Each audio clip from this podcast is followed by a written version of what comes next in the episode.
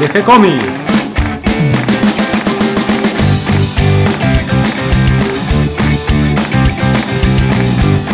Muy bienvenidos a un nuevo episodio de G-Comics. Hoy me acompaña Nico Urich tomando unos mates puesto con una capa. ¿Cómo estás, Nico? Yo vengo, acá andamos. Otro mate con superhéroes. Otro mate con superhéroes, así, más, más regular, ¿no? Tenemos una bella compañía. Sí, eh, volvió. Ahora está un poco.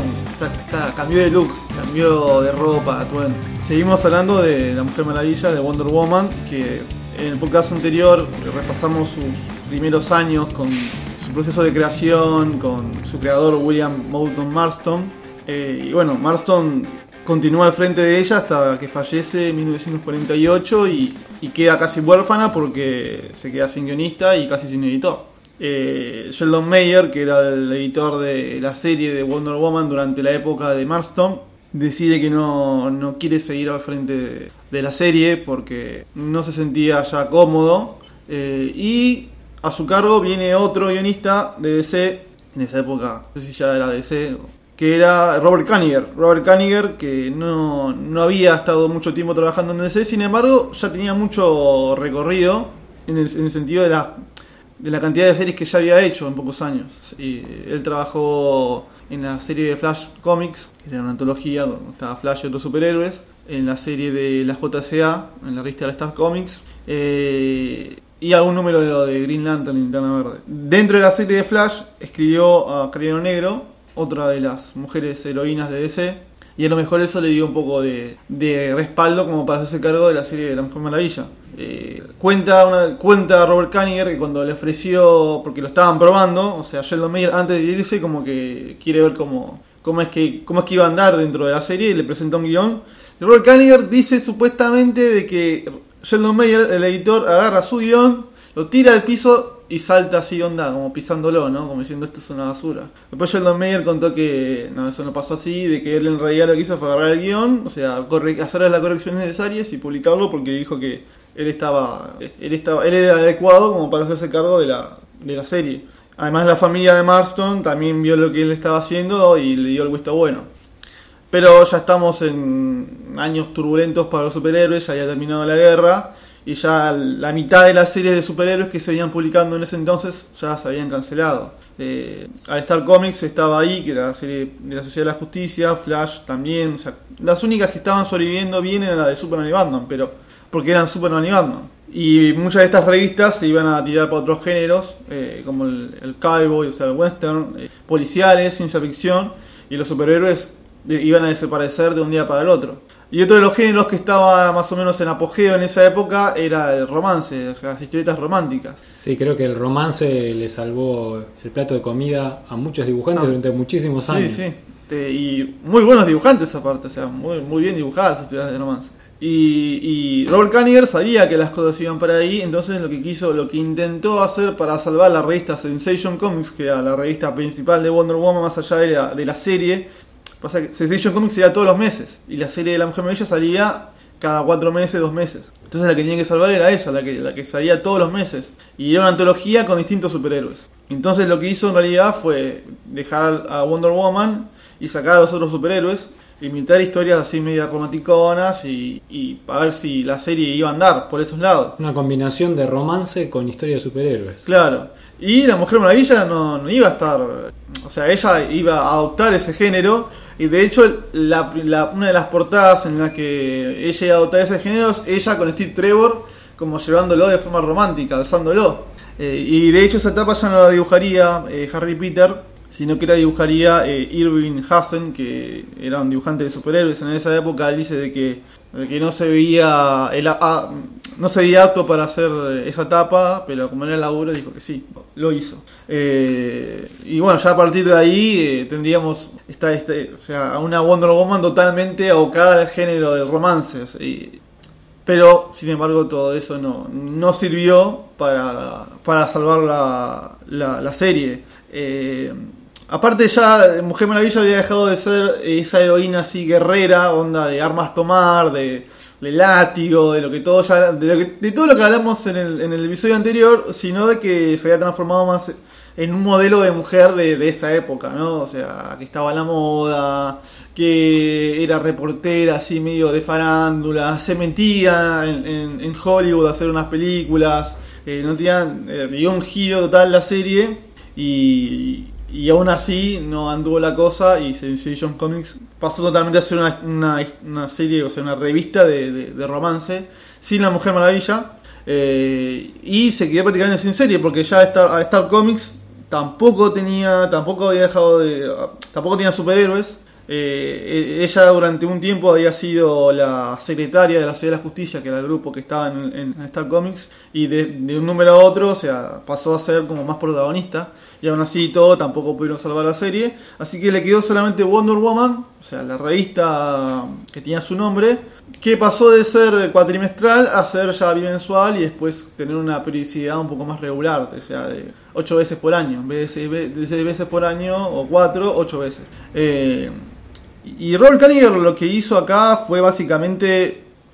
Él, él dijo: si las ventas no van, estamos dispuestos a cualquier tipo de cambio dentro de la serie. Eh, así que el principal tema de esta, de, de esta etapa de la Mujer Maravilla era de cómo ella eh, eh, zafaba, o sea, cómo ella podía, podía proteger su identidad secreta, o sea, de no, de no contarle a Steve Trevor que ella era Diana Prince. O sea, más o menos como Superman y Lisa Lane.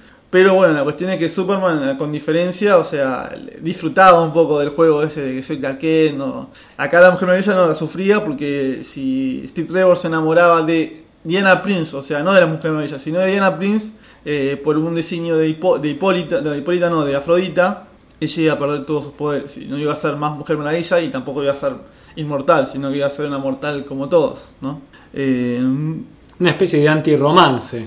Claro, sí, y, y- y el eterno juego, eh, eh, el eterno juego de, de, coqueteo, de que no dura, o sea, que, que no termina más, o sea, que uno está esperando que, ah, ¿cuándo, cuándo por fin se van a, juntar o, o cuándo por fin se van a hacer novios? Como, básicamente pasó los primeros 50 años de Superman con Lisa Lane, bueno, con, con o sea, Wonder Woman y, Steve Trevor. También lo que hizo Kanye durante este tiempo fue básicamente contar un poco las, historias de, Diana cuando era adolescente o cuando vivía en la isla, en la isla paraíso con su, con su madre y todo lo demás, y contar historias como por ejemplo el origen de la tiara o el origen del avión invisible, eh, que eran básicamente las únicas historias en de la Mujer Maravilla usaba su violencia, porque también estábamos en la época de ya del- de, la época, de la época de la censura, eh, de que ya los, estaban mal vistos los cómics de superhéroes, encima que no, te- que no vendían nada, estaban mal vistos las historietas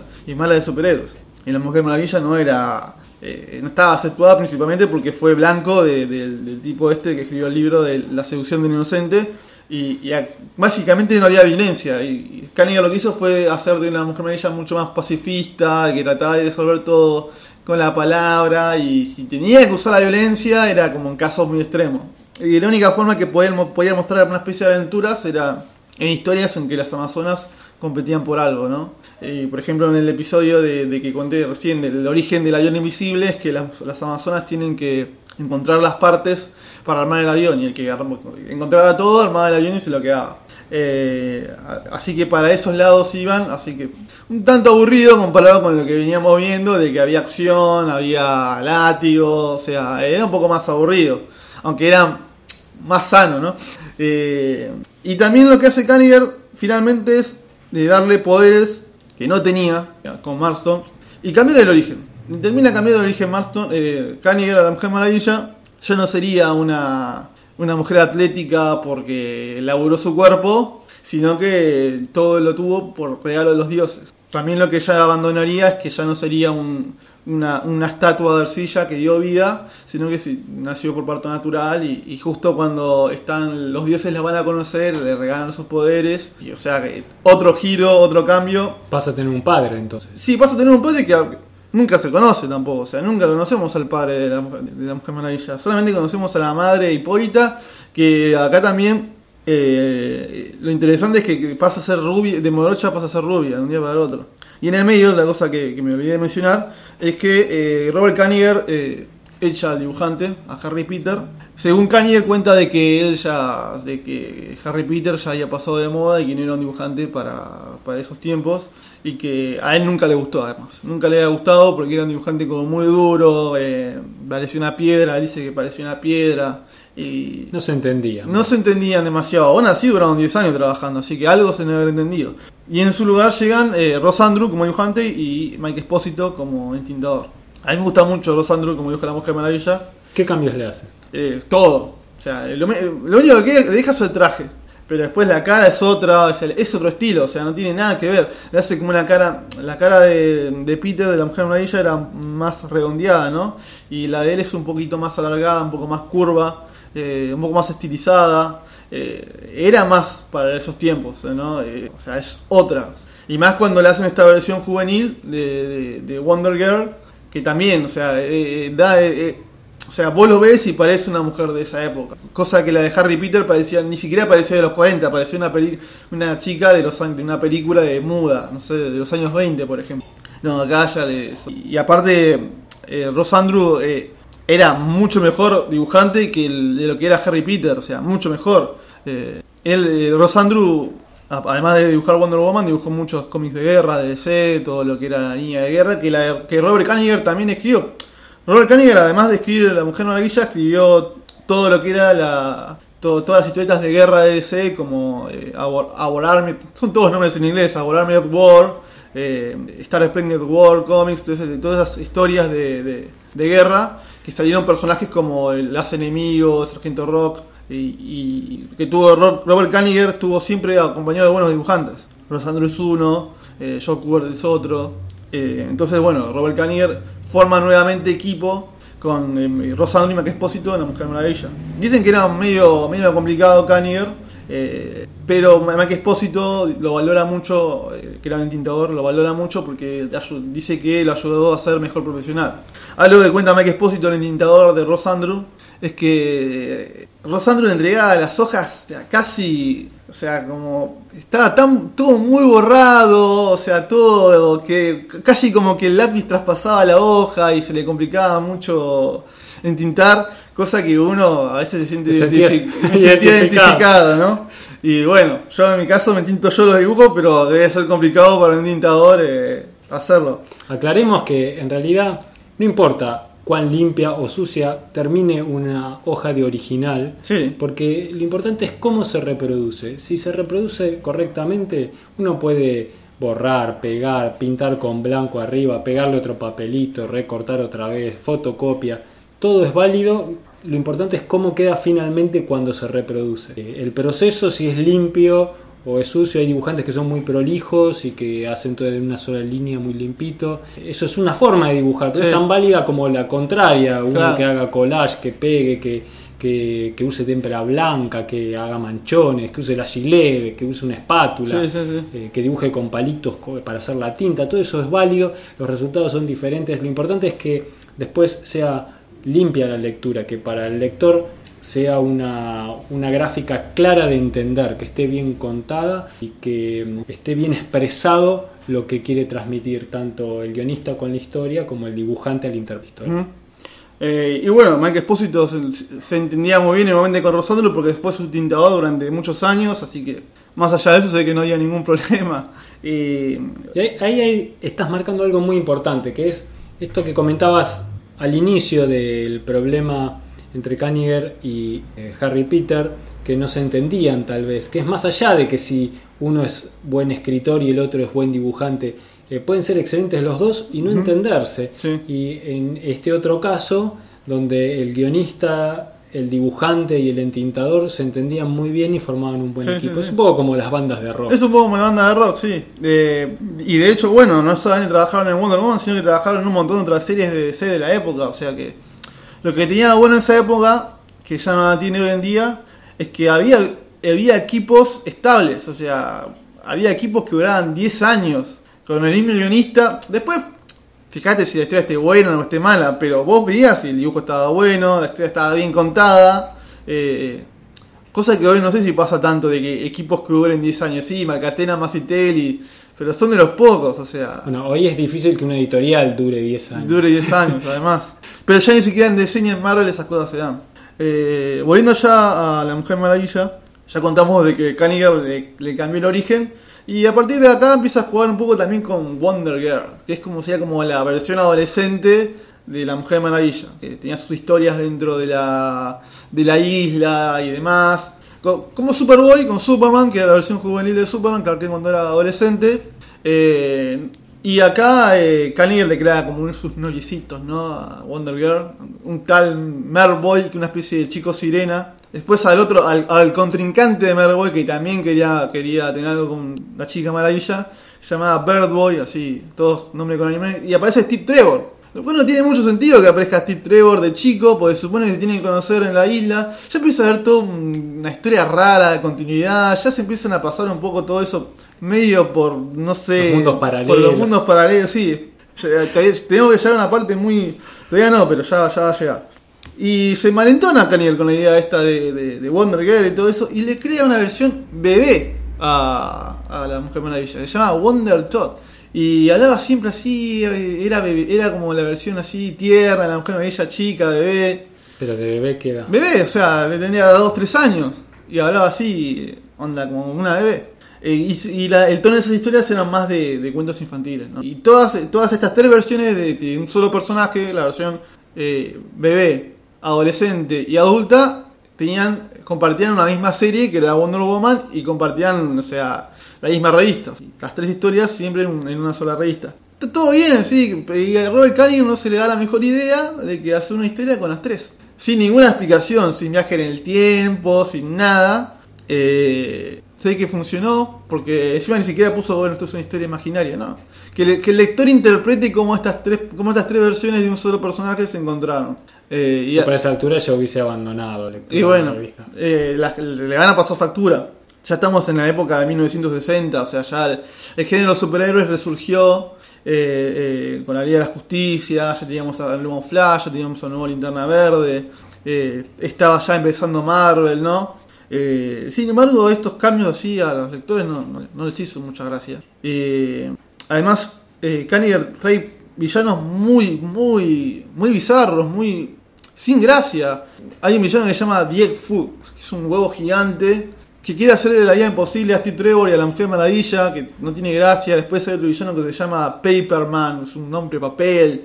Eh, después hay uno que se llama Plock, es una especie de, masa fea mezclada con comida. Digo, todo muy, muy bizarro, ya para la época, ni, siquiera las historias de Batman, por lo menos las historias de Batman así que hemos contado, las historias de Batman, estas bizarras, tenían un poco más de sentido, más de gracia. Estas ya son raras, trata de volver a traer a los villanos de la época de Marston como el Doctor Psycho y Cheetah. Y, y aún así la cosa no va. Y hay una historia interesante que Robert Kaniger eh, hace así como una especie de historia así media en broma, ¿no? dentro de la serie de La Mujer Maravilla. En el que aparece Robert Kaniger y, y aparecen todos los personajes que él creó, ¿no? Y como él sabía que había insatisfacción por todos los personajes que creó, lo que él hace en esa historia es despedirlos a todos. O sea, lo, lo, lo, o sea, Ross Andrew lo dibuja él y, aparece él y despidiendo a todos los personajes que creó, a Wonder Todd, a Wonder Girl, eh, y quedan solamente Hipólita y la Mujer Maravilla. Hablando de Wonder Girl, todas las historias que aparecen, las tres versiones de, de la Mujer Maravilla, generan confusión en los lectores, ¿no? Y, y a otras entonces son dos personajes distintos son el mismo. Y bueno, por eso tuvimos eh, a, la, chica, a la Wonder Girl en los Teen Titans, que yo se acuerdan del podcast que hablemos de los Teen Titans, que hemos dicho que el origen de la Wonder Girl de los Teen Titans, en realidad era, la mujer amarilla de joven. Hubo una confusión ahí que hubo uno, hubo uno que pensó que era distinto, que en este caso fue Bob Honey, que pensó que era otro personaje y la hizo quedar como una especie de prima de la Mujer Maravilla cuando en realidad era ella de joven. Y bueno, todo esto generó confusión en los lectores. Eh, Robert Kaniger trató de recuperar el tono de las historias de, Marston. De hecho, le pidió a, a, Ross Andrew y a Mike Espósito que cambiaran el estilo, que trataran de llegar las cosas como, como en la época de. de que dibujan como Harry Potter. Que dibujen como Harry Potter, al que echó. O sea, lo cual. Y aún así la cosa no anduvo. Eh, en esta época, encima, estamos en la época ya de la serie de Batman. Y Y el, el estilo encima que ella era medio camp, como en la serie Gundam, tampoco anduvo. Así que había que, había que, había que renovar el plantel. No sé si de dibujantes, porque a mí lo dibujan, el dibujo de Robert Kaniger y, y, y Espósito me, me encanta. Pero el, el guionista se ve que no está dando pie con bola. Bien, aquí seguramente vienen nuevos cambios y entramos en una nueva etapa que quizás El próximo, en la próxima vamos a hablar porque son cambios severos, o sea, vamos a tener una, una nueva Wonder Woman totalmente distinta, o sea, totalmente un giro de 180 grados, de la mano bueno. de otro guionista. Claro, y van a entrar también eh, los dibujos animados, la televisión, La televisión, serie. sí, sí. Así que bueno, Y cómo eso va a repercutir también en los cómics, porque aunque el- siempre, siempre, siempre eh, que tu versión televisiva tenga éxito, va a repercutir en los cómics, o, las, o sea, la serie o, o las películas. A veces es para bien, a veces para mal. Vamos a ver cómo le va a Wonder Woman con, con todo eso. bueno, muchas gracias, Nico. Te paso un mate entonces Dale. antes de que se enfríe y nos quedamos esperando un próximo episodio de Wonder Woman. Sí, sí. Gracias, Nico. De nada. Hasta aquí llega el episodio de hoy. Espero que toda esta información les haya resultado útil e interesante y hayan disfrutado la charla con Nico Urich tanto como le damos la bienvenida a todos los que se sumaron a este episodio del día de hoy y gracias a todos los que siempre nos comparten en sus redes sociales y ayudan a que cada vez seamos más. Recuerden que pueden escucharnos en iTunes, en Evox, que estamos en Google Podcast y que estamos también en Spotify, que si les gustó el programa pueden darnos un me gusta o escribirnos y pueden acercarnos sus sugerencias y propuestas a través de nuestras redes sociales. Estamos en Facebook, estamos en Instagram, en Pinterest y bueno, y seguramente en alguna red más que no me estoy acordando en este momento. También pueden darse una vuelta por el sitio web de gcomics.online donde van a encontrar un montón de historietas, mangas, cómics que los artistas comparten generosamente con todos nosotros. Escríbanos que les vamos a responder siempre con alegría y por supuesto continuaremos publicando nuevos episodios. Muchas gracias.